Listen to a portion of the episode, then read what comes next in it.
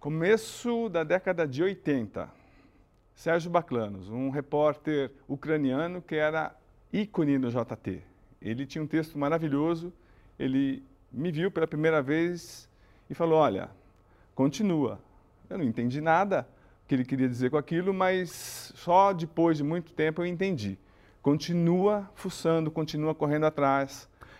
Começo da década de 2000, eu vejo um produtor indo para um lado, para o outro, falando, chamando o jogador, jogador indo. Eu estava ao lado do Mauro Naves. O Mauro Naves estava na Globo e esse produtor era da Globo também. Eu falei, cara, ele não para, ele não para. Depois, na Copa de 2014, eu estava conversando com ele, com esse produtor que já era repórter, e eu me deu vontade de falar, continua, porque eu me vi nele. Eu acho que assim, o novo sempre vem. Então, ter vontade, ter garra, ter gana, todo mundo que é companheiro dele diz a mesma coisa. E está aí um monte de furo e a carreira dele fez isso. Deixou de ser repórter, está virando uma marca, é uma nova raça que está chegando mesmo para ficar. Muito obrigado por estar aqui, André Hernan. Cosa, obrigado. É, continua, gostei, gostei.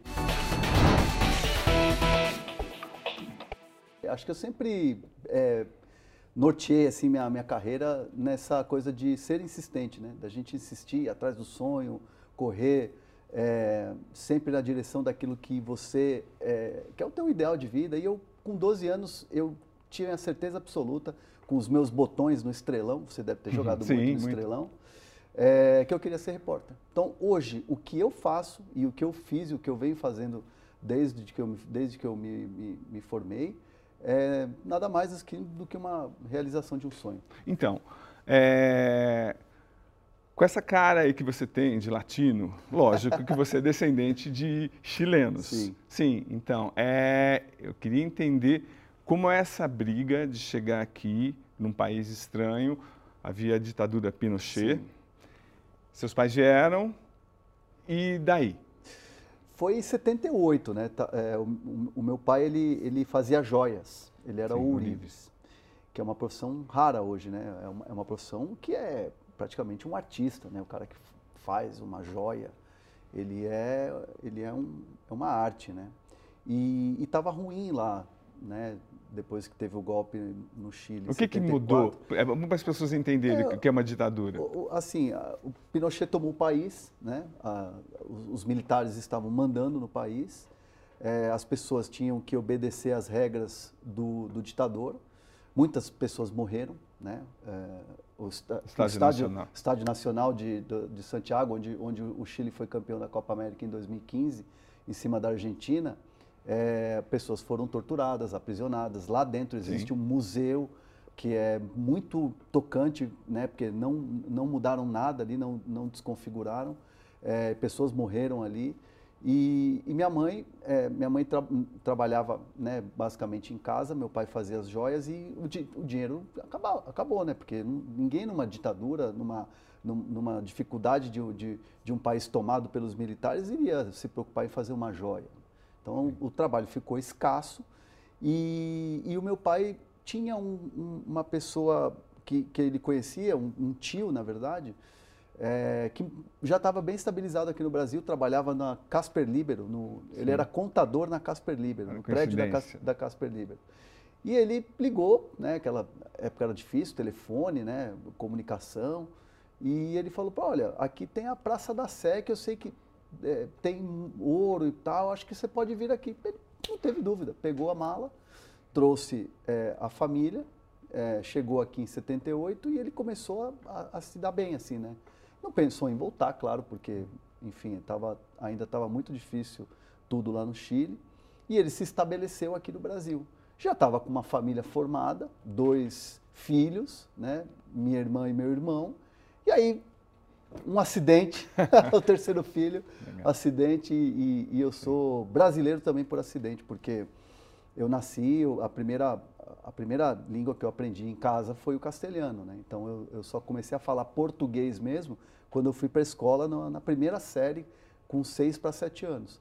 Então, normalmente, assim, a gente fala, ah, poxa, vai para a escola, criança, pré, pré, prézinho, berçário. Eu não fiz nada disso. Eu já cheguei, primeira vez, foi até meio um choque, assim.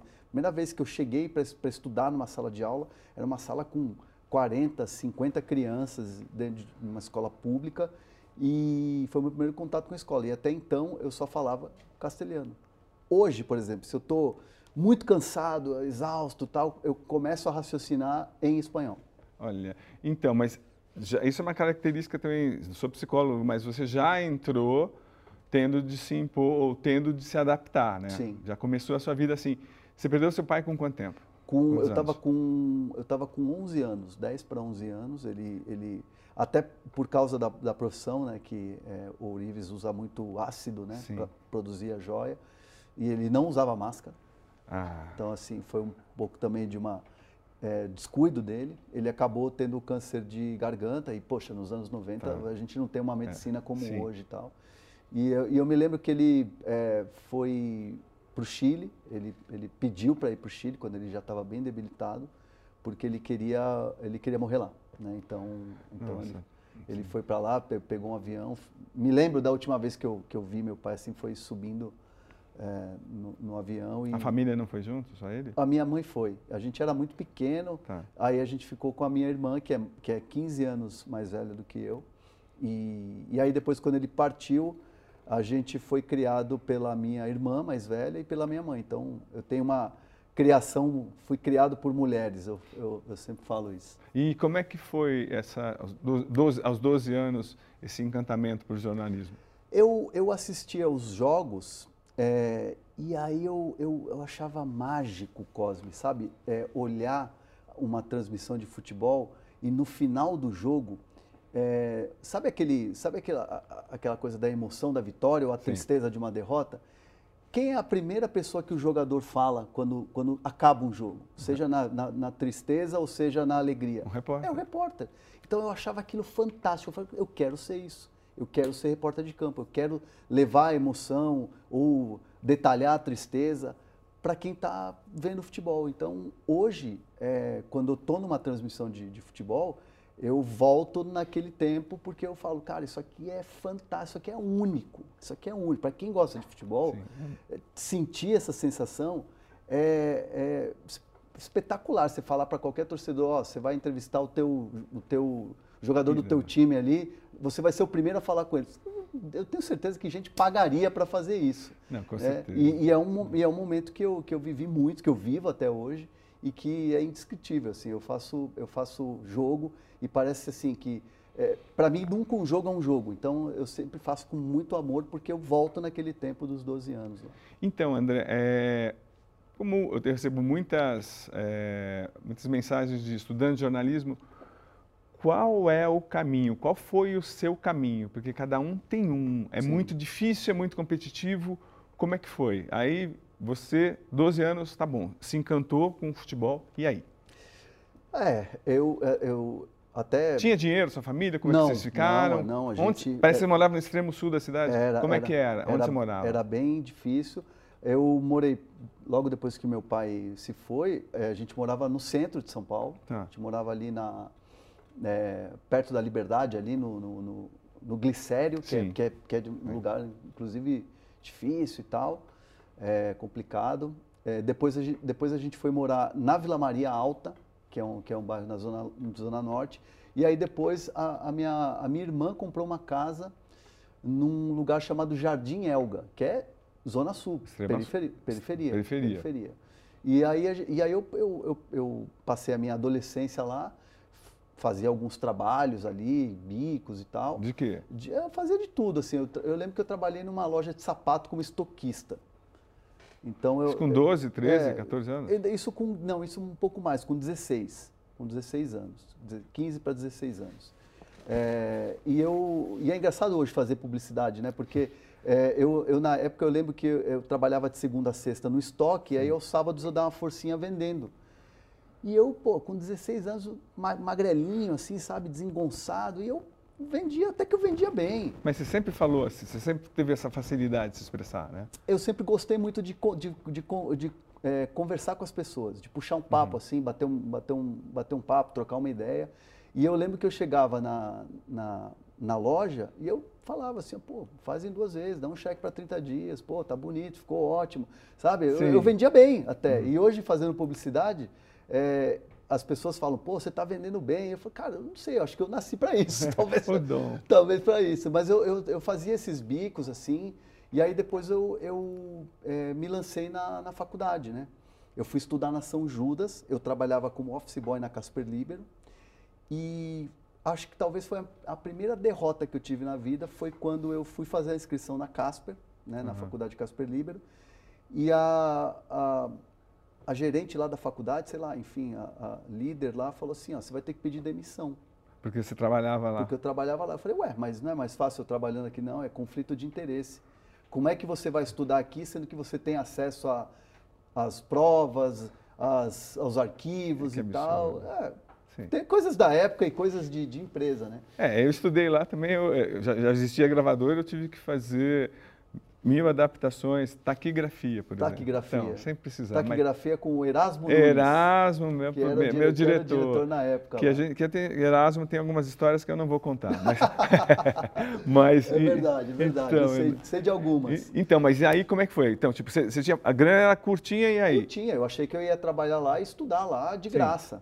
E aí, eu, e aí como é, todo mundo sempre tem um, uma pessoa que ajuda, né, um anjo da guarda, o, o gestor do RH, Ivan Farias, lembra o nome dele? Legal. Ele falou assim: "Eu vou te arrumar um, eu vou te arrumar um, você não vai ficar sem estudar". Eu falei assim: "Como?". Ele falou: ah, vou fechar uma parceria com, com uma outra universidade e eu vou te oferecer esse curso de jornalismo". E aí eu fui parar na São Judas Tadeu, Sim. na Moca. Só que eu morava no extremo sul Nossa, que loucura, e, e na Moca. Era assim, tipo, sei lá, ônibus, metrô, e mais uma lotação, lembra da época? Sim, que era uma lógico, van que sim. leva e tal. E eu chegava em casa muito tarde. Eu chegava em casa tipo uma da manhã, todos os dias. Trabalhava, ia para a faculdade e voltava. E minha, naquela época não tinha WhatsApp, não tinha avisar, a, a né? comunicação que, que se tem hoje. E a minha mãe ficava me esperando na janela, literalmente. Então ela ficava preocupada, ficava me esperando.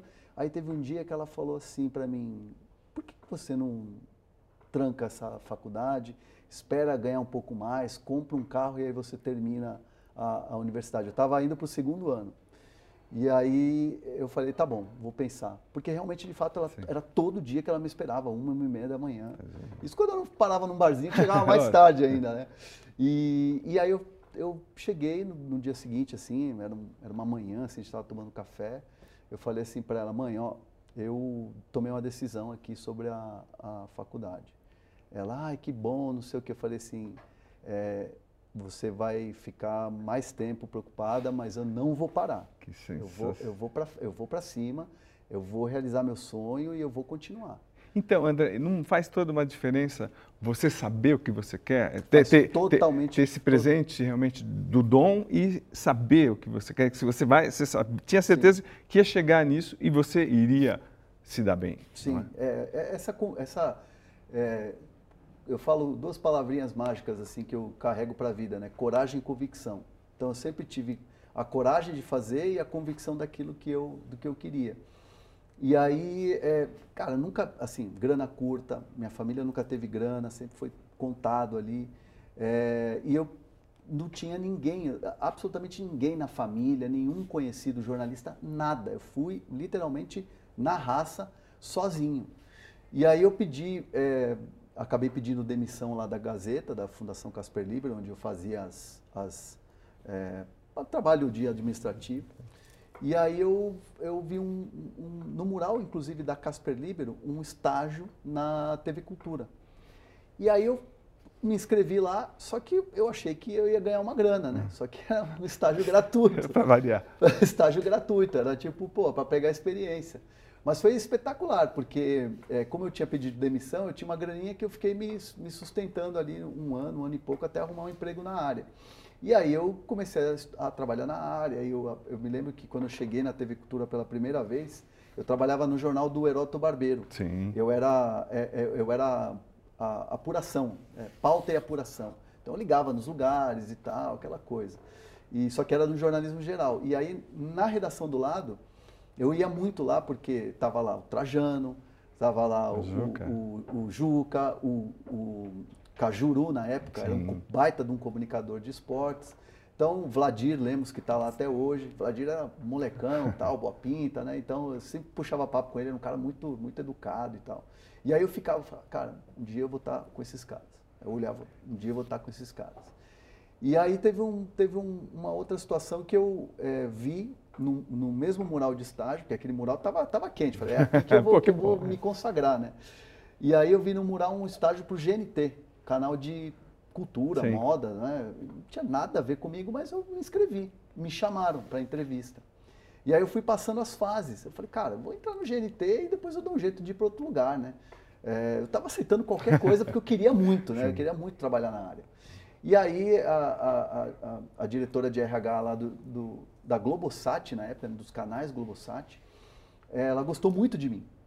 E aí eu cheguei na final com uma moça, e a moça foi muito melhor do que eu. E ela tinha to- totais condições, porque ela eh, sabia muito de cultura, de música, de moda, e eu era só um aventureiro ali querendo entrar. E aí ela percebeu, mas percebeu que eu estava afim, ela me, me eh, guardou o meu telefone.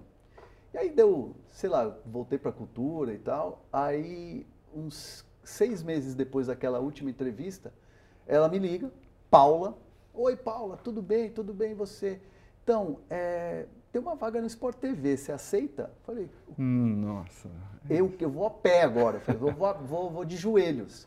E aí eu fiz é, uma entrevista na, na época com José Maria de Aquino, Sim, que era, o- que era o- chefe lá do. Sport TV, e, e o Alexandre Boyd, que trabalhou muito tempo na Globo, enfim, um carioca, um jornalista. É, e aí eu passei, porque como eu tinha essa vivência na, na cultura e eu ficava muito enchendo o saco da galera do esporte, eu peguei uma manha ali do- de como trabalhava. Eu ficava observando ali como é que eles trabalhavam. E eu fazia também a minha agenda. Então eu, eu aproveitei muito da cultura para fazer a minha agenda. Então toda a agenda do esporte que ficava disponível, eu anotava. Então eu tinha uma agenda gigante já, né, de, de contatos e tal. E aí o, eu me lembro que na entrevista o, o Zé me perguntou assim: é, você tem contato dos clubes? Eu falei assim: tenho. Juca no São Paulo, é, Jefferson no Corinthians, é, o Primo no Palmeiras e o e quem era do Santos? O Valmir, Valmir. o, o Valmir. No Palmeiras, o no Santos. E ele falou: pô, você conhece eles? Eu falei: conheço. Nunca tinha falado com eles. Esses são os assessores de imprensa. Eram assessores de os assessores imprensa. de né? imprensa da época. Eu nunca tinha falado. Eu falei, não, tenho contato, falo com eles e tal. É. Porra, nem vou ficar mais fazendo pergunta. Tá contratado. Que sensacional. E aí foi engraçado porque eu cheguei lá no Sport TV e não tinha cara de. Era uma produtora, não tinha cara assim de uma TV. Era o início. Que ano que era isso, André? Isso era 2003, 2002 para 2003. Foi quando eu, quando eu estava saindo da faculdade, eu estava indo para o meu último ano de faculdade. E eu estava contratado como estagiário, e aí, porra, eu olhei aquilo e falei, cara, tá muito bagunçado isso aqui, né? E aí uma das produtoras lá falou assim, olha, amanhã você não vem para cá. Você vai lá nesse endereço aqui, que é onde a gente vai trabalhar, nossa nova redação. Mandou lá Shukri Zaidan. Aí eu fui, achando que eu ia encontrar uma outra produtora. Quando eu dou de cara na Globo, estacionamento da Globo, aquele símbolo gigante. Aí eu, pô, eu tinha um carrinho, um Fiat Uno, velhinho, vermelhinho. Eu embiquei lá, aí tipo, o cara olhou a placa, puf, abriu. E eu entrei, eu falei, cara, o que, que eu tô fazendo aqui? Isso aqui deve ser alguma pegadinha, não é possível. E aí eu entro no meu primeiro dia de, de, é, de trabalho na Globo como estagiário do Sport TV. Eu, dou, eu chego no elevador, vou para a redação do esporte e dei de cara com o Mauro Naves fumando um cigarrinho. E eu tinha assistido uma palestra do Mauro na faculdade um ano antes e eu cheguei na maior intimidade com ele. Pô, você, Tá. Mauro, tudo bem? Pô, então. O Mauro, obviamente, não lembrou, só lembrava da palestra, mas não lembrava de mim, né? É, e aí eu cheguei abraçado com o Mauro. O Mauro chegou aqui, ó, esse aqui é o, é o André, nosso novo estagiário e tal. Porra, então eu cheguei já com a moral. É, com o presidente? né? Cheguei abraçado com o presidente, eu fui no cara certo. E aí, porra, o resto é, é- é história. Mas eu me lembro daquele, daquele dia da palestra com o Mauro, que era da Casper Liber, inclusive, e, e na plateia, como estudantes, eu e o Gustavo Villani. Eu conheci o Gustavo Villani naquele Olha, dia. que A gente era estudante. Aí depois a gente se cruzou e trabalhou junto. Então, muito mas, tempo. mas na história não, agora conta. Então você Eu, já, eu lembro de você como produtor, correndo atrás de jogadores, tendo uma intimidade e falando. e Cara, aí depois passam-se os anos, eu te vejo como repórter, tendo intimidade, conversando com os jogadores, mas tendo a coragem de perguntar o que geralmente repórter de televisão não perguntava. Como é que foi essa transição, André? É, o, eu acho que se eu cheguei é, na reportagem e, e, poxa, fiz um trabalho legal e as pessoas reconhecem. Não, mas como chegou? Eu, eu, eu fiz uma coisa que, que na, na época eu não entendia muito, mas foi muito importante, que é passar pelos outros processos dentro da televisão. Então eu fui produtor, eu fui editor, eu ia para jogo e para treino para convidados, trabalhava no Bem Amigos, no programa do Kleber, que era o Arena na época.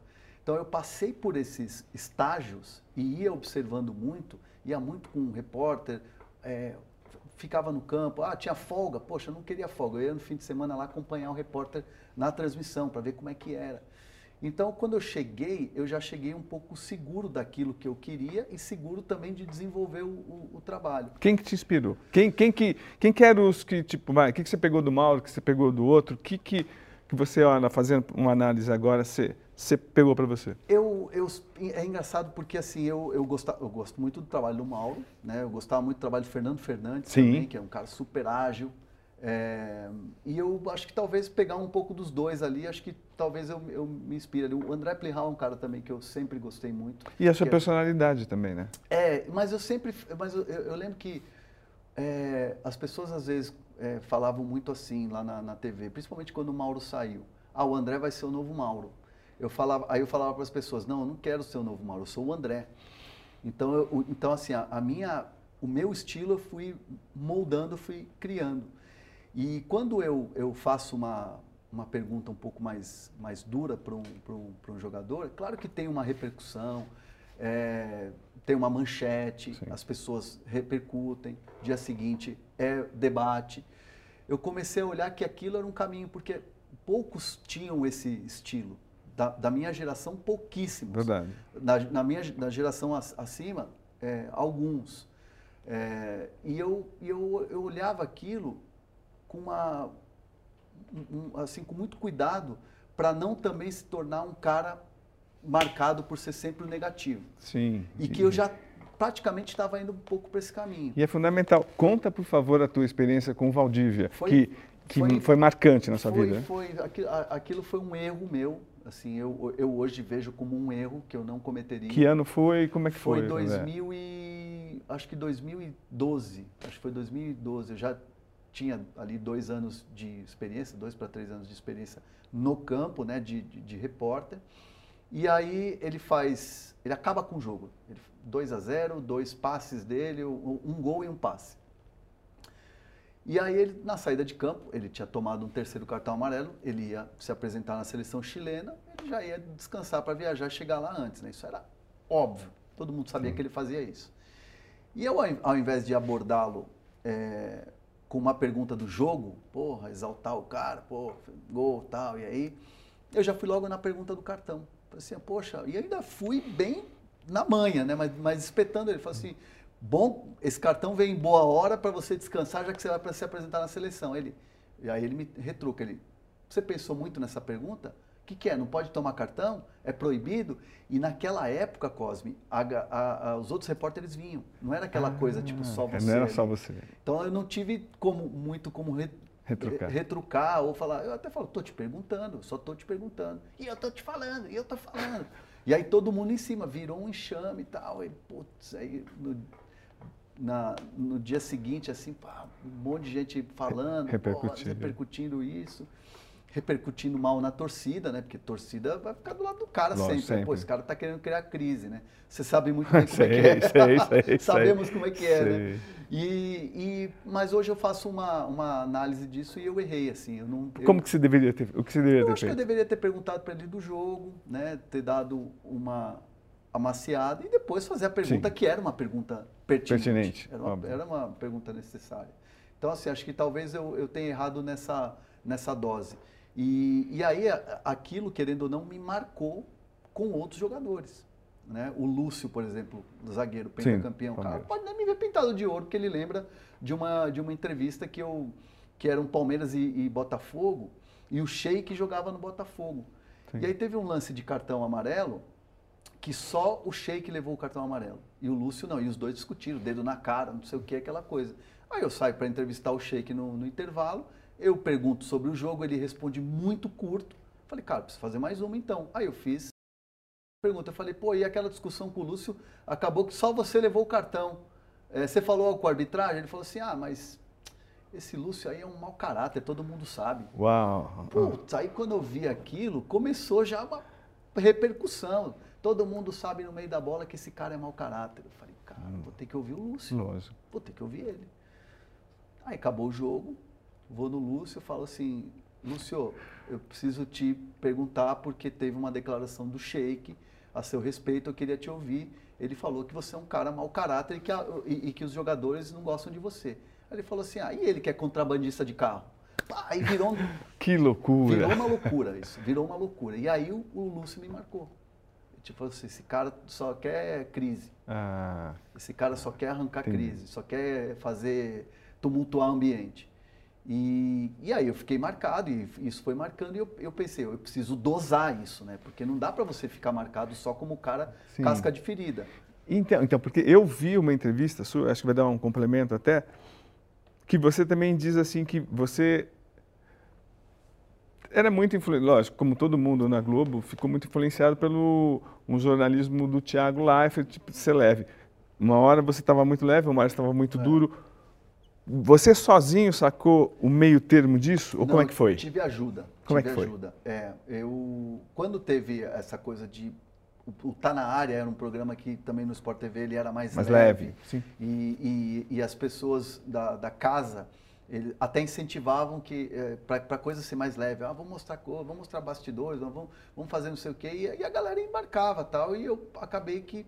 Eu lembro que uma vez eu entrei na porta de um, de um estádio em Belém com um óculos. É, e que tinha um, umas molas e tal, que vendia lá, meio Sim. que, né, a, a, torcida no norte e no nordeste, eles, eles são mais folclóricos, Sim, alegres são. e tal. Tem essas, essas, essas curiosidades culturais, né? E eu entrei lá, não sei o que, fazendo uma onda, aí o Lédio Carmona me, me manda uma mensagem, ele fala assim, segue na linha da notícia, vai lá, na, você é bom apurador, você traz notícia, poxa, não é muito a sua cara Presta, presta atenção. Se, for, se você for pro lado da brincadeira, você vai ser mais um.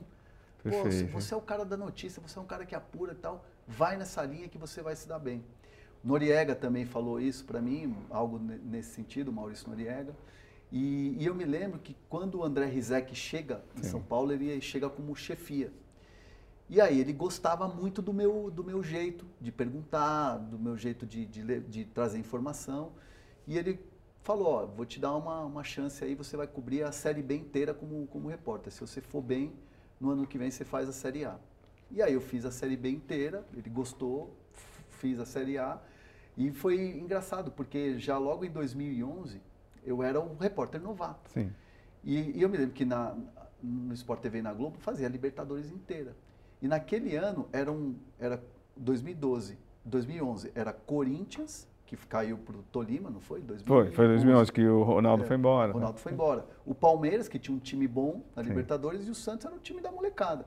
E aí eles fizeram uma divisão lá de, de repórteres. E me colocaram como novato para cobrir o Santos. Nossa, que história. Deitou e rolou, campeão aí, da Libertadores. Um monte de coisa. E o time foi em 2011, eu, um ano, praticamente um ano e meio de reportagem, eu estava na final da Libertadores em Montevideo. Então, hum. assim, é, as coisas foram acontecendo e, e, e, elas estavam dando certo porque eu segui essa, essa linha da informação, essa linha da notícia, e, essa linha da entrevista mais é, um pouco de, de chegar sim. junto mesmo. E, também é legal você parar, pensar, analisar, falar o que, que eu posso melhorar e ter a humildade de, puta, errei, é. vou recolocar, mas só falta só o enganche, né, como diriam né, os, os latinos. Como o produtor virou repórter? O dia, quem deu a chance, como foi? É, é, enchendo muito o saco dos caras. eu, na minha folga, eu saía para gravar, editava. Mas pegava o microfone? Pegava o microfone. Mas mesmo como um produtor pode... Eu, eu, mas eu enchia muito o saco dos caras. Poder não podia, mas eu dava um jeito. Aí você tem um amigo câmera, Sim. você tem um amigo repórter que grava aqui, vai, faz aí, faz, vai... faz, faz teu nome aí, né? Por exemplo, o Abel Neto fazia, é, eu saía muito com o Abel Neto para gravar e o Abel falava, pô, grava, não, faz assim, faz ali e que tal. Legal. É, o, o, o, Abel, no, no, no Sport TV, o próprio Bruno Lohance, né, na época estava lá. É, então, assim, eu tinha a ajuda das pessoas. E aí, quando foi é, 2009 para 2010, foi engraçado que eu ouvi de uma, de uma, de um, de um, uma pessoa né, que ainda trabalha, inclusive, hoje, mas não, não exerce a mesma função, era chefe. Falou assim, ó, você nunca vai ser, você nunca vai ser repórter. Por quê? Como assim? Porque achavam que eu era um bom produtor, um ótimo produtor. E eu tinha vários departamentos que queriam me levar. Tinha proposta de aumento salarial, não sei o quê. E eu falava assim, não, eu quero ser repórter. Obrigado. Pô, mas você vai deixar, você é o melhor produtor que tem aqui, você vai deixar, vai virar um repórter comum? Eu falei assim, mas quem disse que eu vou ser um repórter comum? Sensacional. Aí eu, aí eu, eu, eu ah, Você perdeu até uma competição por causa disso? Perdi, perdi, não, eu perdi a Copa do Mundo de 2010 para ir como produtor, né? Você não foi como produtor? É. Você quis apostar como, como repórter? repórter. E aí eu já, em 2010 eu já estava como repórter. Então assim, eu, é, foram escolhas, né? E aí eu, eu acabei, depois, tempos depois, esse mesmo cara que falou assim, é, você não vai ser repórter, ele falou assim, você você é foda, você conseguiu. E está indo bem. Então eu falei, pô, obrigado e tal. E eu, comigo assim, falei, toma, trouxa. tá, convicção, é, convicção. convicção e coragem, é, né? É Agora, há muita lenda, tá? O, o, o, que que o Tiago, eu já te ouvi até é, você elogiando, e nós, os repórteres da, da, antiga, pô, mas como vai mudar a linguagem e tal? O que que o Tiago Leifert trouxe para os bastidores da Globo. Que, o, que mudança foi essa, essa coisa? Porque era, era mesmo engessado, depois ficou mais leve, depois ficou leve demais, depois agora está voltando a um equilíbrio. O, o que, que, que, que, o que, como foi esse período? É engraçado porque assim o, o, o Thiago, eu, eu acho ele um gênio assim, né? Eu acho ele um cara fora de série. E, e o Thiago tinha uma coisa de, de trazer a leveza, mas o Thiago nunca virou as costas para a informação. Então, assim, se você tem notícia, vai entrar. Ele falava para mim. Ele, ele, ele era um cara que, assim, ele assistia até o último jogo, na, à noite, e era o primeiro a chegar na redação às seis da manhã. Já para escrever os textos, decupar tudo, e já tinha assistido todos os jogos. Isso quarta, quinta, sábado, domingo. Não tinha tempo ruim com ele. E, era, e a gente se cobrava demais, porque, porra, se o cara que é o, que é o chefe da parada, o apresentador, ele tá vendo, por que, que eu não não vou me dedicar aqui. E eu me lembro assim que eu falava para ele, Tiago, ó, tá aqui, aconteceu isso, isso, isso, há um bastidor aqui do jogo e tal, e ele levava a informação no dia seguinte no, no Globo Esporte, num texto, numa, numa é, ou, ou, numa nota. Ele nunca deixou de, de, de dar informação. E quando a gente montava as matérias, ele falava, olha, você não precisa seguir essa linha, porque a tua linha é a linha da informação. Sim. Então eu preciso ter um cara de informação aqui. Então eu sei que quando eh, você vai me trazer a notícia, eu vou botar no ar, é, é, é, é a hora da informação.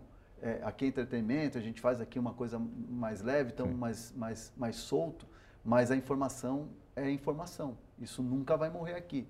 Então eu, eu tive essa segurança com ele de saber que tinha uma necessidade de uma mudança de linguagem, mas que para minha função, para o meu perfil, eu não ia mudar em nada e, e como eu não mudei. E, mas qual a influência que ele deixou para você, você, até hoje? Porque, por exemplo, é, acompanhando o seu canal, que é excelente, o canal de YouTube, e você manda bem, você informa, você brinca, você puxa, você cobra. Isso de, de também tornar leve e agradável para quem está assistindo, tipo, tem profundidade e tem ao mesmo tempo essa, essa coisa de entreter. Sim.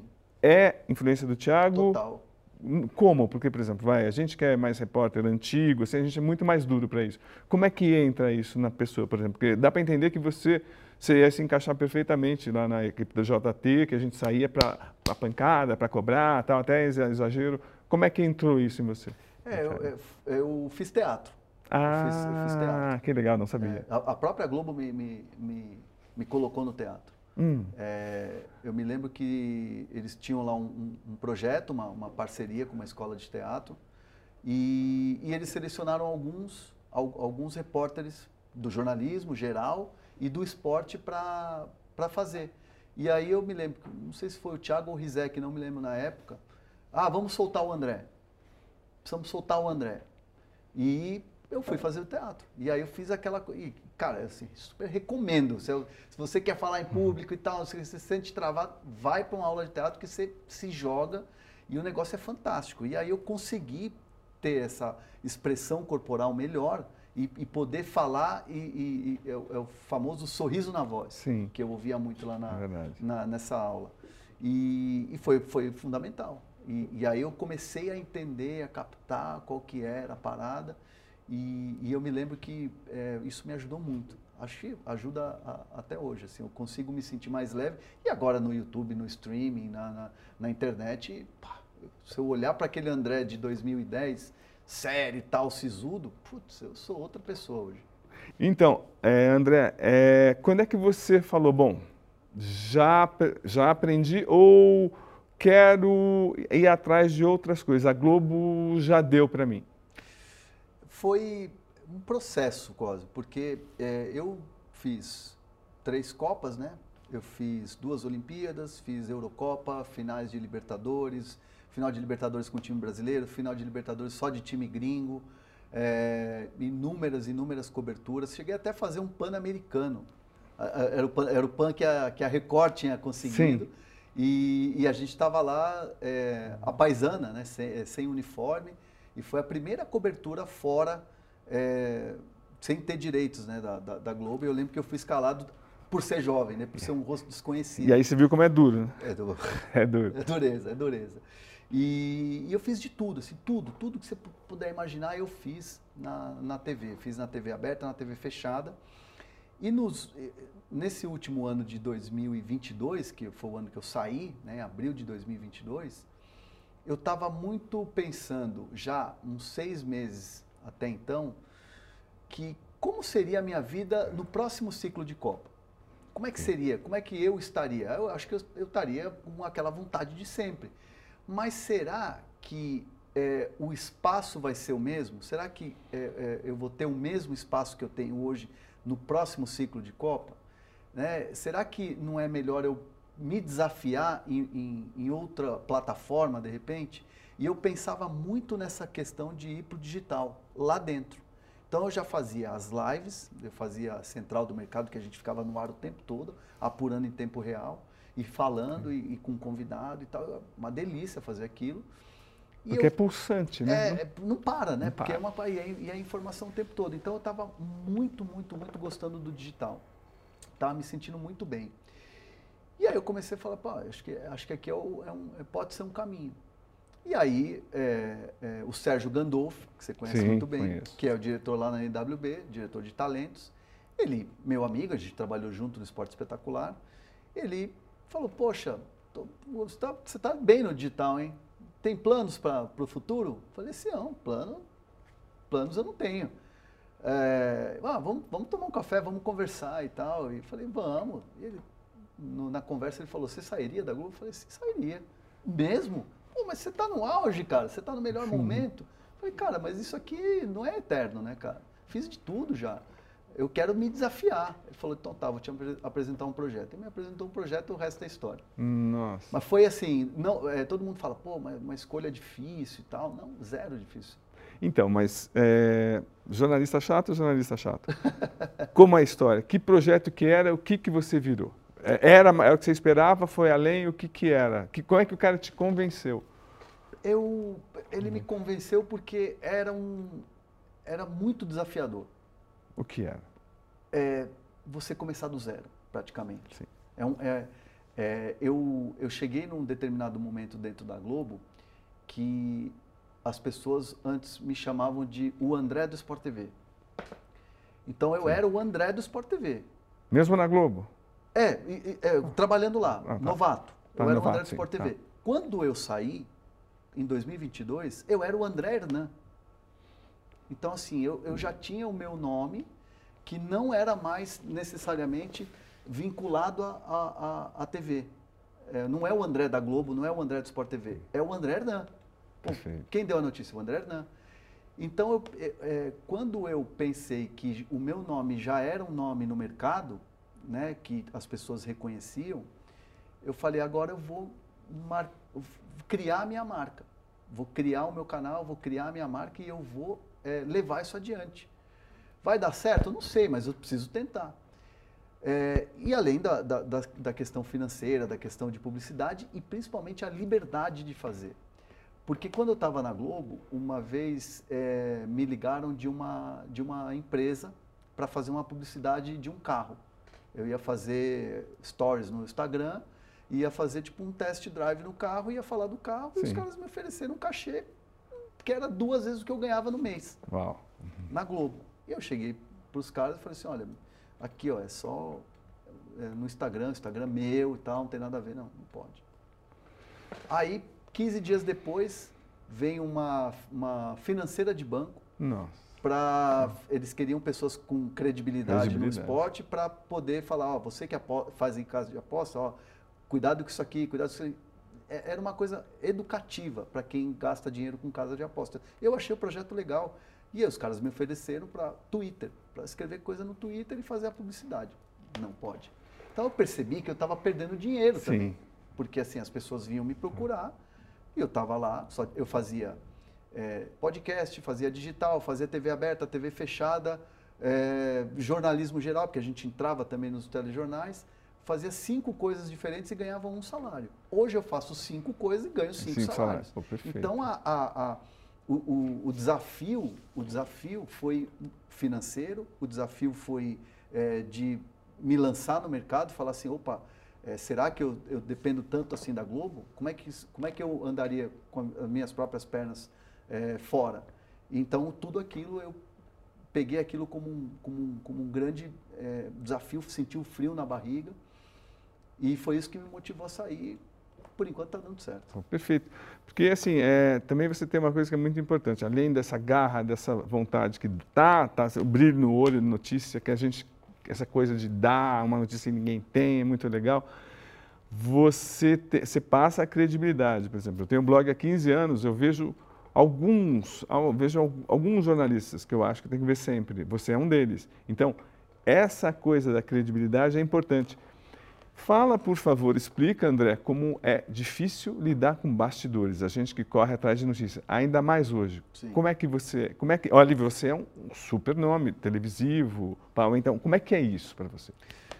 É, essa construção não é fácil, né? Ela é muito não é difícil, é fácil, né? É, eu costumo falar isso para os jovens que me perguntam como é que é, faz para apurar, como é que faz para ter fonte. Eu falo assim, cara, não é, não é como, não é do dia para a noite. Você não vai ser um super apurador é, de, de, de, uma semana para outra. É uma construção é, é, e é constância.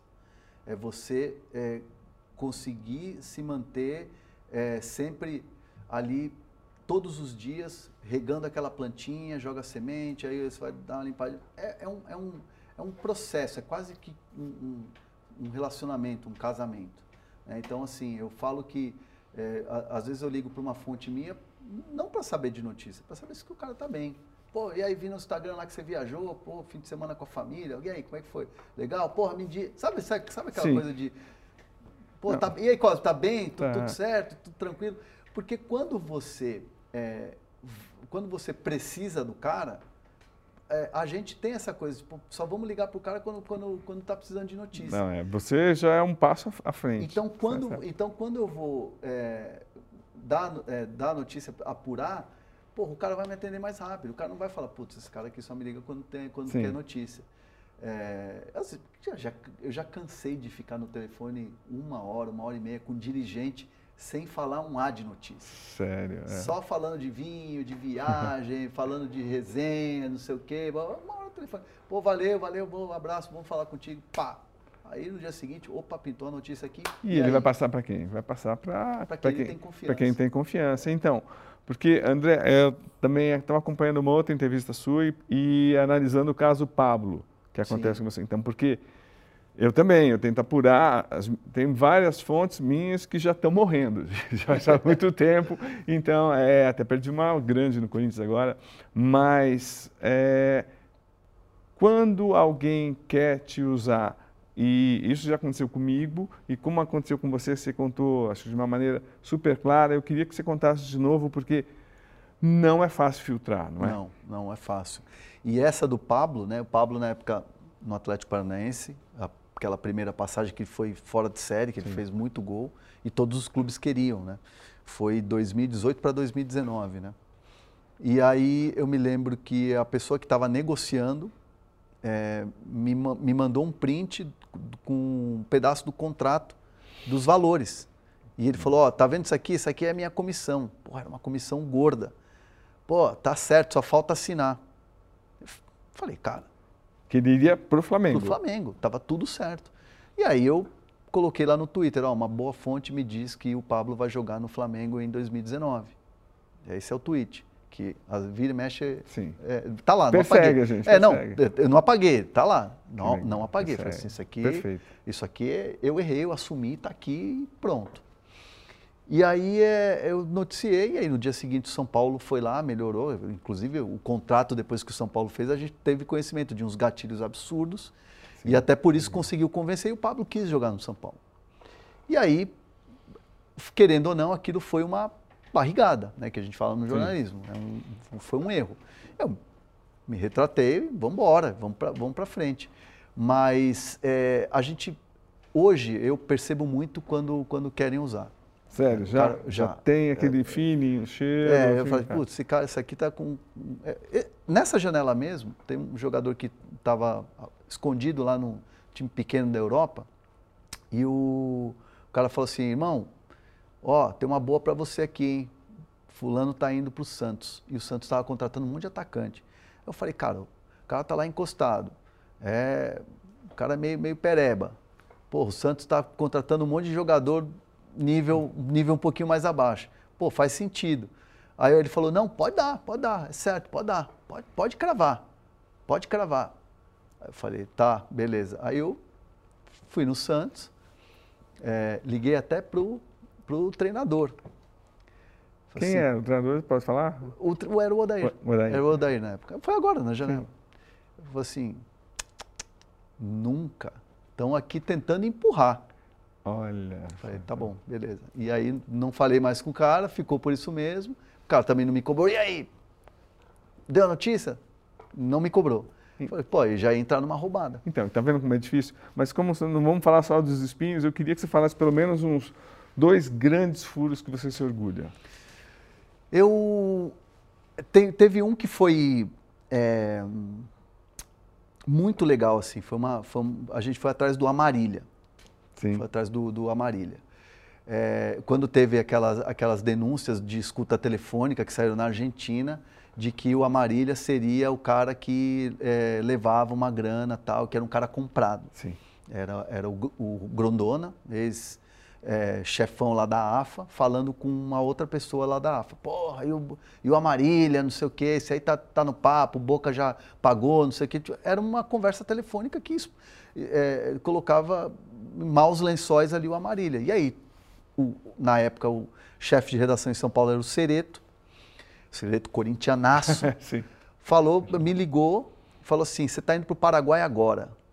É mesmo, vamos atrás do Amarília você, só você, eu tenho certeza que você vai conseguir. Uau. E aí eu fomos lá, uma equipe de três pessoas, é, atrás do Amarília. A gente foi primeiro no óbvio, né, de ligar para ele, ele não atendia. Fomos na casa dele, ele não atendia, atendia sempre uma, uma, uma secretária, sei lá o que, que era, que falava que ele não estava em casa, mas ele estava. É, e nisso começou a chegar um monte de, de jornalista atrás tinha até CQC, não sei o que e tal. E aí eu é, fui no círculo de árbitros, né, que era como se fosse uma espécie de é, federação dos árbitros ali, e ele também não aparecia lá, e porque falaram que ele, ele, dava, ele dava treino lá. E aí a gente começou a, a fazer uma apuração, ia lá, ia aqui, aqui, aqui, e aí deram uma dica. Um, um dos caras lá, assim, tipo, caseiro do, do negócio lá, falou assim, ó, anota esse nome aí, Luiz, não sei o quê, não sei o quê, não sei o quê. é o melhor amigo do Amarília, é um bandeirinha que se, que se aposentou cedo e foi virar cabeleireiro. Que loucura. Aí eu falei assim, é, e como é que eu faço para encontrar esse cara? Ele tem um salão na avenida tal. Vai atrás desse cara porque o Amarília ouve esse cara. Aí eu, enquanto estava todo mundo indo na casa, CQC, não sei o quê, eu pá, fui lá. Pô, o cara, Cosme, o cara é um, uma, uma resenha. O cara, assim, e aí o cara adora carnaval, Brasil, aquela coisa toda. O que eu prometi de carnaval para ele, você vai no camarote tal do, car do carnaval, você tá garantido, irmão, vamos lá, não sei o quê. Pô, eu cortei o cabelo três vezes. Eu fui três vezes cortar o cabelo. E... Teve, um, teve, um dia que eu fui fazer só o pezinho lá e tal, o câmera foi cortar, o produtor. Uhum. A gente foi umas cinco vezes lá. E aí te levava presente pro cara. Olha aqui a camisa do. do que... que... time você torce? Ah, aqui a camisa. E a gente ficou amigo do cara. E aí ele falou: Ó, oh, eu vou tentar convencer ele. Aí ele, pô, não falei com ele porque ele tá, pô, muito chateado, porque a imprensa tá batendo na porta da casa dele, ele tá puto, não sei o que e tal. Então a gente foi construindo. Aí chamei ele para jantar, pô, vamos aqui tomar um negócio, vamos tomar um vinho, tomar uma cerveja. Então, gente, e aí ele foi contando as histórias do Amarília de, da época que eles eram, eles eram jovens, amigos e tal. E aí ele falou assim, olha, eu falei com a Marília, ele não quer falar, não quer dar entrevista. Pô, me desculpa, não sei o quê, mas é, ele não, não vai falar. Eu tentei todo, todo jeito, eu falei que você era legal, que a gente tinha saído para jantar, que você veio cortar o cabelo aqui, mas ele não quer falar com ninguém do Brasil, não quer falar com imprensa nenhuma. Aí eu falei, bom, tudo bem, não vou ficar forçando aqui o cara. Aí a gente fez uma reunião lá de equipe e definiu uma estratégia. Aí eu falei, bom, vamos na, na raça, vamos lá no, vamos na força e tal. E eu me lembro que os árbitros ameaçaram fazer uma, uma é, greve no, na rodada do Campeonato Paraguaio por causa dessa história da punição ao Marília, porque ele acabou sendo suspenso. E aí eu falei assim, cara, isso aqui tá, tá cheirando mal, cara. Os caras ameaçando e tal. Eu fui num jogo de futebol. Era um jogo do Olímpia. O técnico era o Arce, inclusive. E aí eu fui falar com, com o árbitro que estava apitando lá. Eu falei assim, vocês estão mesmo ameaçando? Não, não estamos fazendo greve. A gente odeia o Amarílio. Os caras falam, a gente odeia ele. Como assim? Eu falei, mas, mas de onde sai essa história? Isso aí é fantasia. E aí eu falei, pô, tô atrás do Amarília. Aí ele, você já falou com o Luiz lá? Tá? Eu falei assim, já falei. Fala para ele te falar quais são os dias que ele treina. Ah. Aí eu falei assim, como assim que ele treina? Não, ele treina. Ele treina de manhãzinha no, no parque. Aí peguei o carro, fui lá pro salão. Amigo, não sei o quê, me fala uma coisa. O Amarília está treinando naquele parque lá em Iguaçu, que é pertinho, inclusive, da sede da Comebol. Ele falou assim, como você sabe? Eu falei, ah, eu tenho amigos aqui, né? Eu tô quase Paraguai, tô amigo, vou fazer um curso de arbitragem. Ele começou a rir. Ele falou assim, ó, segunda, seis da manhã, terça, quatro da tarde, ele vai alternando. Ou ele vai muito cedo ou ele vai no fim do dia. Tenta a sorte. Porra, é agora. Fomos pro parque, no horário marcado. Ficamos lá dentro do carro cedinho, 5 da manhã, uma hum, neblina.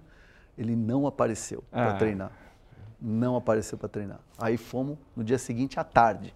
Já era quase o décimo dia que a gente estava em, em, Assunção. E o Sereto gritando. Né? Não, né? já cobrando. E aí, e aí, e aí. E aí eu falei assim, vamos tentar. O, é, era era, nosso voo era às duas da tarde e tinha uma chance de fazer com ele às seis da manhã. Eu falei assim, vamos tentar. Nossa última chance. Se ele não aparecer, aí a gente volta para o Brasil. Chegamos lá, cinco e meia da manhã, seis da manhã. A gente sabia o carro dele, modelo, a placa. Sabia tudo da Marília. Aí daqui a pouco chega lá o carrinho branco, placa 76 no final. Olha ele, é ele. Aí ele desce lá, roupinha de coisa. Aí eu falei pro, pro eu fiz um, eu usei do teatro, né? Eu, eu, eu, eu falei pro câmera assim, eu falei assim, ó, já chega, mete a câmera na cara dele e já vai gravando.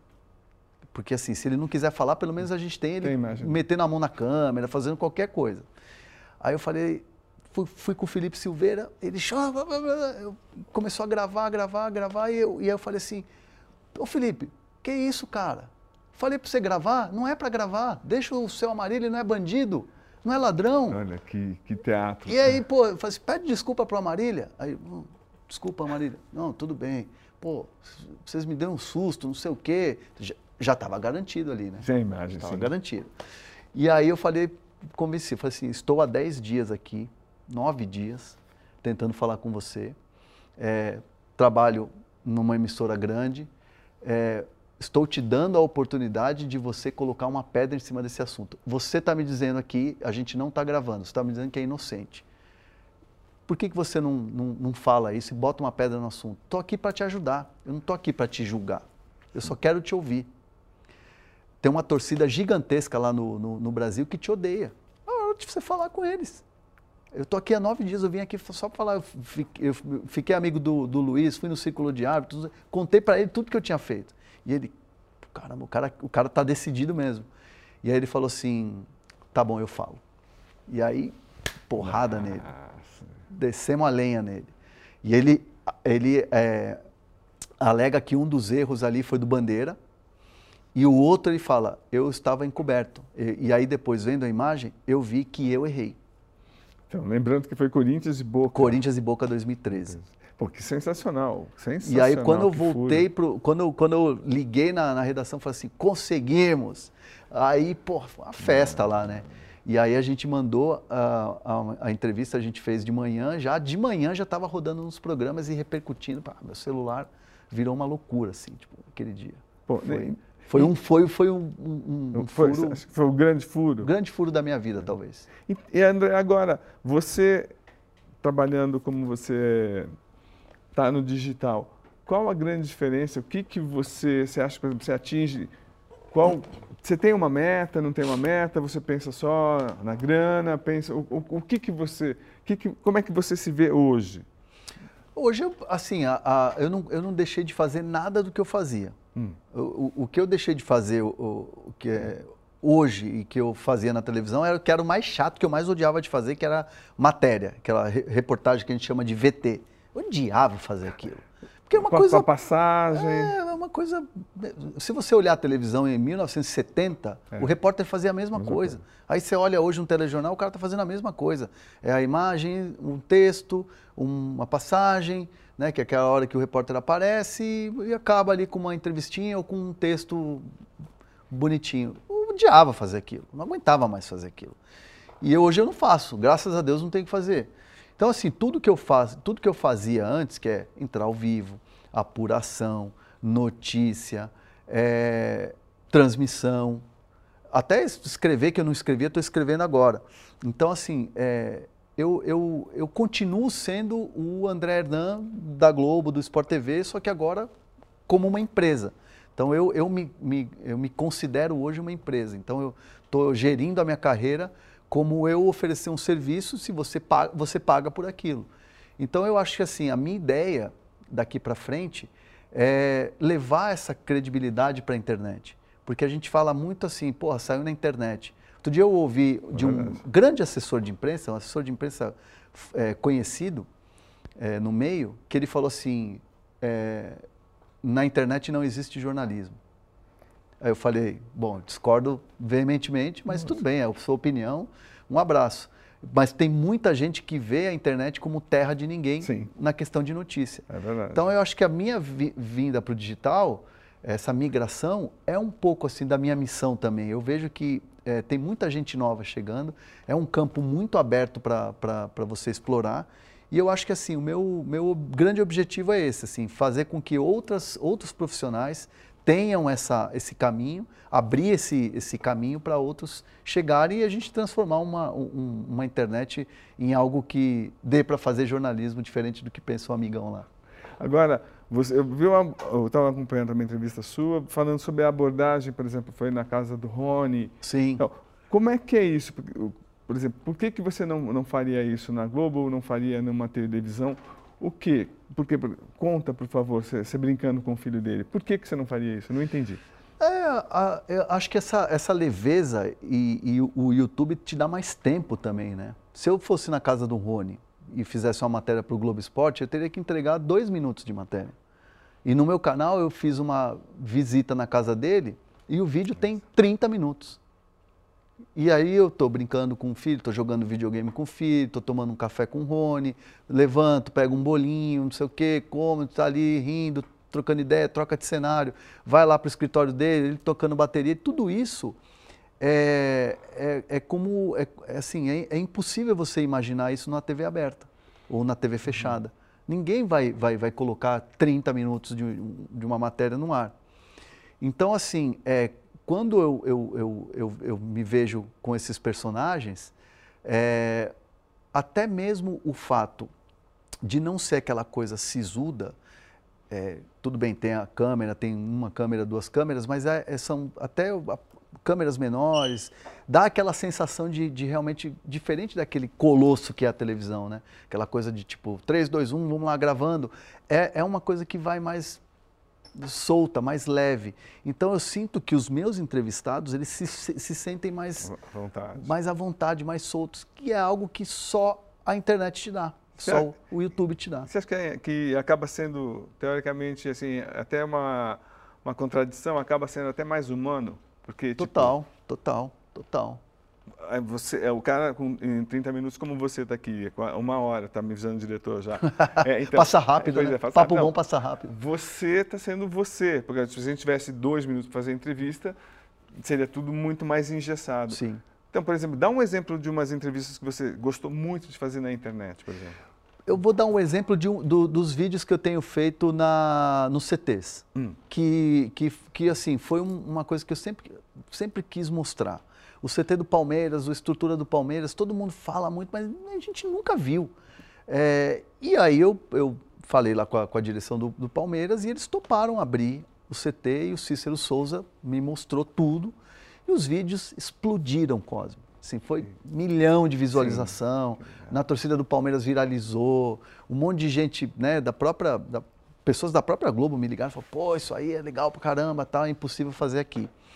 É, na, TV, na TV aberta, é, se eu gravasse tudo aquilo e eu tenho dois vídeos de 30 minutos, jamais ia conseguir fazer aquilo na TV aberta com, com esse tempo. Então eu acho que essa, essa, essa coisa do, do, do YouTube, só o YouTube te dá, né? só o digital te dá, de você é, fazer uma coisa mais solta, de você explorar mais, de você ter, dar mais informação dentro dos vídeos, é, é o que eu tenho sentido. Então, assim, por exemplo, eu, eu, eu entrava na, na, no Globo Esporte para dar uma informação, tinha às vezes 15 segundos. É impossível você dar uma informação detalhada, bem apurada, tá. contextualizada em 15 segundos, ou em um minuto que seja. É muito difícil. E hoje eu sinto uma liberdade muito grande e acho que esse é o, esse é o diferencial. Pô, legal. Estamos caminhando aqui já, o diretor cobrando.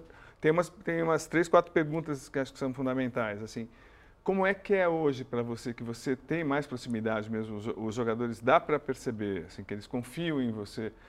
Tem, tem uma coisa que a gente tinha na década de 90, no começo de 2000, que a gente puxava o jogador pela, pelo braço ele vinha. Hoje há um distanciamento, mas o pessoal da televisão, principalmente da Globo, que sempre cobriu, soube aproveitar. Alguns, você, para mim, eu acho que você é o exemplo do cara que mais soube aproveitar disso. Depois do Mauro. O Mauro, Sim. ele era assim, assim, ao concurso. Mas você hoje, para mim, está disparado. Como é que é cobrir a seleção brasileira, uma seleção brasileira que teoricamente passa uma imagem de antipática para muita gente Sim. e a gente não tem mais identificação com os jogadores que atuam fora. Como é que é isso para você nessas últimas Copas? Como é que foi? Como é que você sente a relação hoje? É engraçado, né? Porque é, eu fiz a Copa agora com, na, no YouTube com o Casimiro. Sim. E, e eu me lembro que fazer uma Copa na Globo você tinha os acessos. Os acessos com o Casimiro eram muito maiores. Então, a gente, tipo, dá um exemplo, a assim, gente, para as pessoas entenderem. A gente saía, saía do, do jogo, já sentava num estúdio como a gente está aqui, do lado da saída de campo. Então o jogador chegava e ele vinha com a, com a meia com grama, com a chuteira, e sentava lá e a gente ainda botava uma escuta para ele conversar com o Casimiro lá no estúdio no Rio. Porque isso, como é que chama e quanto custava mais ou menos um som chute? Porque é caríssimo no mundo, né? É, eu não sei quanto, eu não sei valores, mas, mas... É, mas, mas, era, uma, mas era uma liberdade que é, o, o, o, a internet te dá e os caras, hoje os jogadores assistem o Casimiro. Sim. Eles não assistem o Globo Esporte. Tá, então, assim, quando, quando a gente chega e, e, e, bota uma escuta num cara num jogo de Copa do Mundo, eu falo, cara, nunca vivi isso na vida. Então, assim, é, até mesmo essa coisa da, da, da relação, é, da Globo com a, com a seleção brasileira, era uma, era uma relação um pouco mais assim séria, um pouco mais sisuda. Sim, Você não é podia caminhar muito. Tinha certas coisas. Eu me lembro de, eu me lembro de ter dado uma notícia na Copa de 18 é, que, eu, que eu levei eu levei uma bronca. O qual foi? É, o Danilo tinha é, passado mal num jogo Verdade. é, por, por causa de, de ter ficado nervoso. E quem tinha falado isso foi o Thiago Silva, na zona mista. E aí eu fui atrás da informação, peguei um outro detalhe, um outro bastidor e soltei a notícia. Pô, mas essa. no- E aí o- o assessor da CBF falou assim: ó, ó, o Danilo quer falar com você. Essa notícia aí ele não gostou, não. E aí, eu, no outro dia, o Danilo me, me procurou, uma cena, o Danilo meio. Eu fui lá falar com o Danilo, Sim. falou, falou, falou. Aí eu me lembro que eu recebi uma mensagem de um superior falando assim: ó, dá uma segurada aí e tal, porque. é, é, não, não vamos deixar os caras bravos assim. Então, Então. tem uma relação diferente. E que na última Copa com o Casimiro, fazia o que eu queria.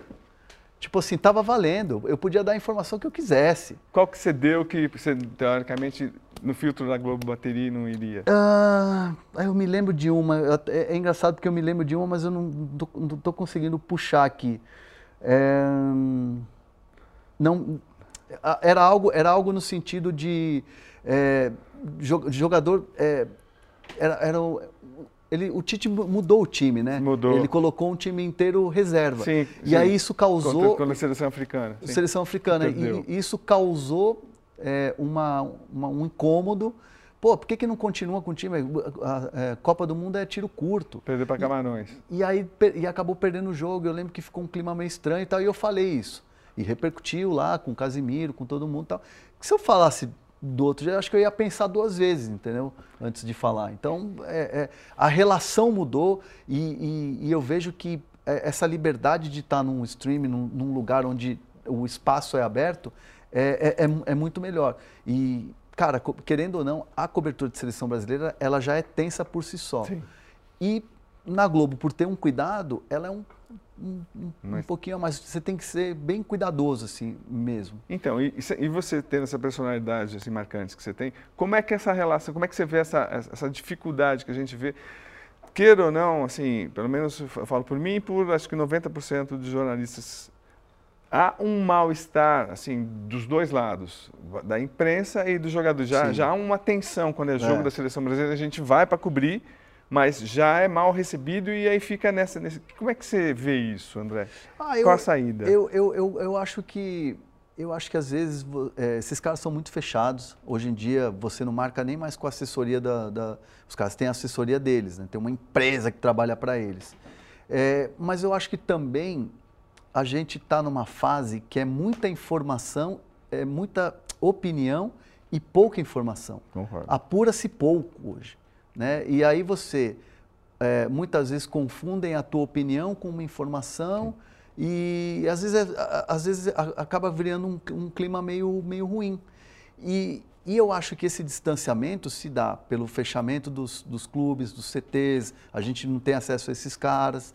É, e eu- o, o que eu faço e o que eu vejo como saída é muito do meu perfil, do nosso perfil, que é um perfil de apuração.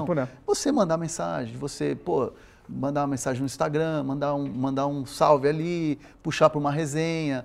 É, é, é, é, um- é uma maneira, só que aí é o perfil. Nem todo mundo faz isso. Pois né? é, então, eu já discuti, discuti, conversei bastante, até que firme, com o Rodrigo Paiva, assessor da CBF, ele falou, olha, seleção brasileira tem esse clima de antipatia, a gente não tem acesso a nenhum jogadores, mas a notícia vai sair, a gente vai correr atrás e vai sair. É. Então, e muita gente checa, outras pessoas não checam. É. Então, é, assim, essa coisa de tornar mais próximo para mim, o exemplo para mim, bem claro, não sei se você concorda ou não, quero te ouvir, é o Neymar. Sim. Se criou uma imagem absolutamente negativa dele, falta de acesso, e ele também da gente. Como é que você tem o, com esse relacionamento com o Neymar e como é que você enxerga no geral, André? É, o, o, o Neymar é engraçado porque em 2011, quando eu cobri o Santos, né, eu me lembro que um dia eu estava enviando uma matéria no restaurante do hotel, ele chegou, sentou, ficou do meu lado, vendo, vendo eu andar, ele sugeriu uma imagem, ele falou, pô, bota essa imagem aí, pô. Eu, Tá bom, vou mandar essa imagem aqui e tal. Ó, boa observação, Neymar pediu para colocar essa imagem. Tá. Hoje é impossível essa relação, né? Eu Por quê? Porque o, o cara virou um, uma, uma, estrela mundial, né? Virou uma estrela mundial e você não tem mais esse acesso. Por exemplo, eu é, mando mensagem para o Ney Pai, ele me responde. Sim. Ele, ele me responde. Assim, me trata bem e tal, mas com certo distanciamento. Antes, poxa, se eu mandava uma mensagem, ele ligava de volta.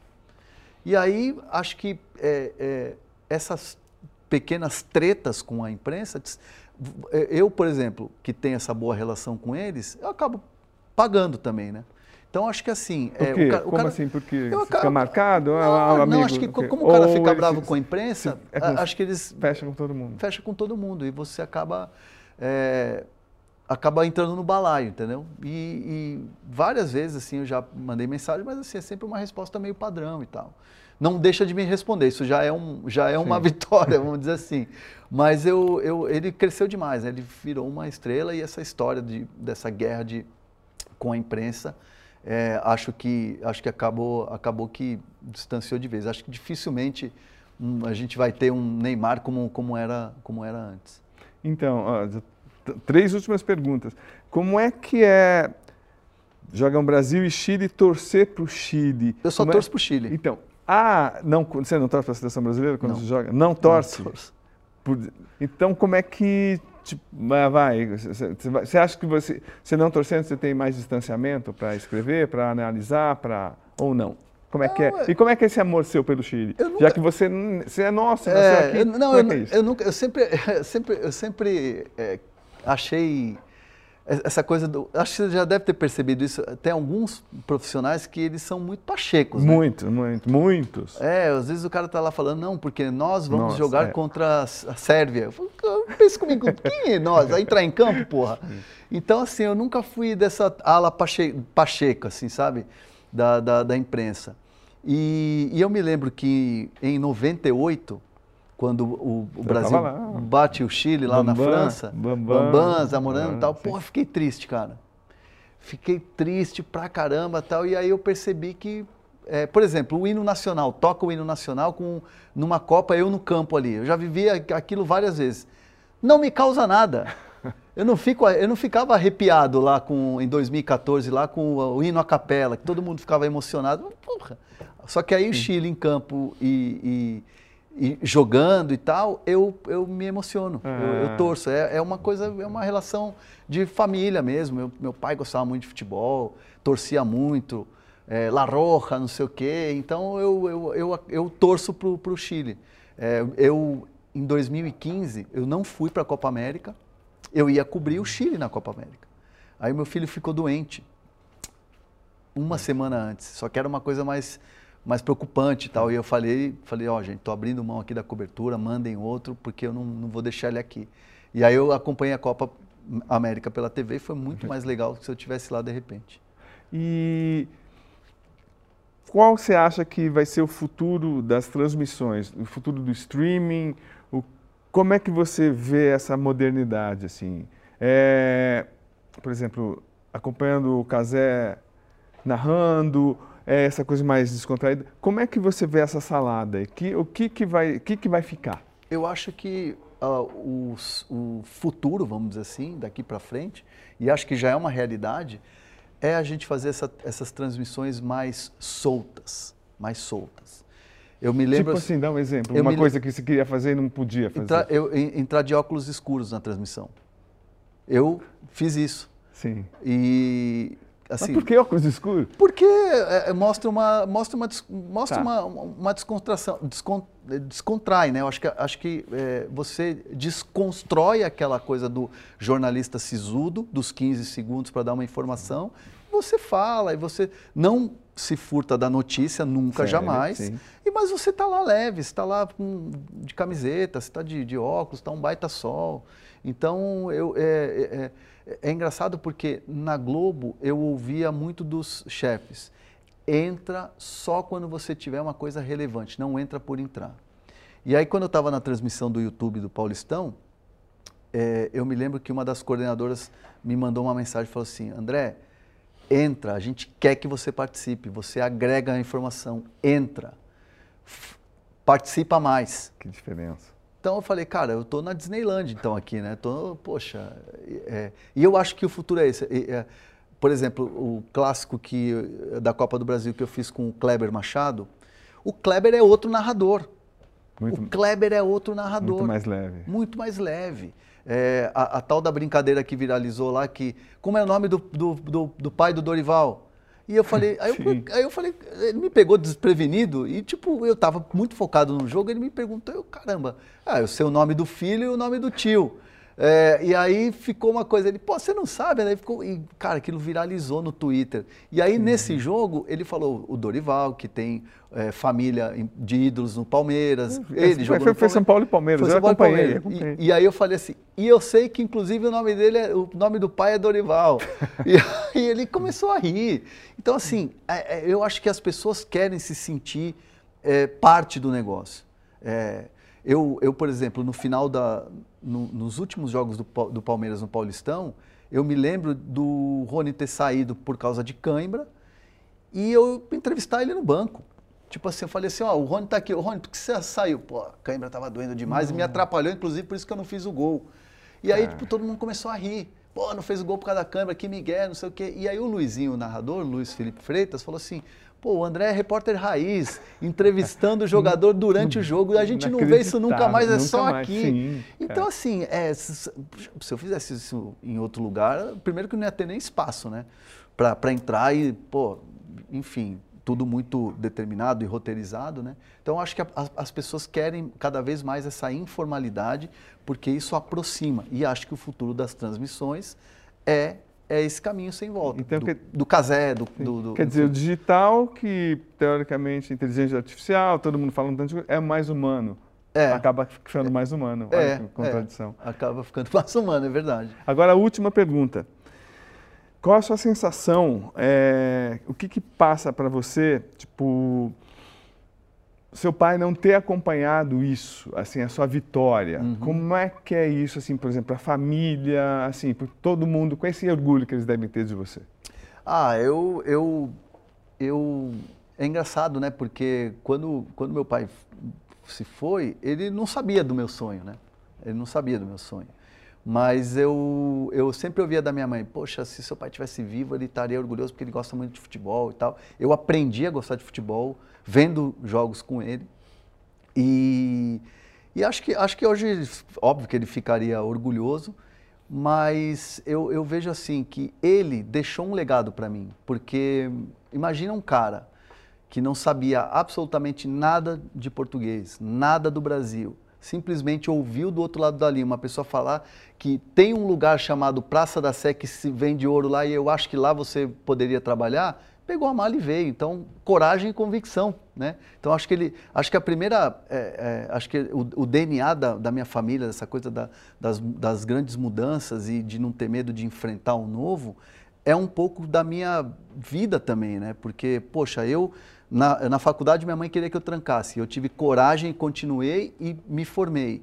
Depois, passei 18 anos fazendo tudo e estando no, no, melhor momento de carreira, mas eu quis fazer essa mudança e hoje eu estou colhendo esses frutos. Então, acho que, é, acho que é, é, é, é um pouco do caminho inverso. Se hoje eu estou aqui, é, foi um pouco do legado dele, dessa coragem e convicção que ele, que ele passou para mim.